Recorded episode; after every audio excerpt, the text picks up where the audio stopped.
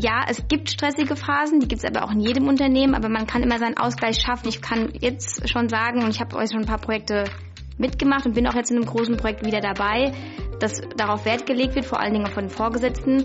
Arbeiten, ja, gerne, aber bitte auch Freizeit schaffen.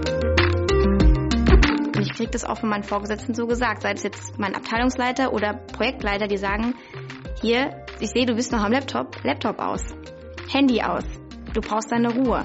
Ich kann dich nicht gebrauchen, wenn du hier äh, 24 Stunden am Tag arbeitest. Also ähm, Akkus aufladen ist einfach wichtig.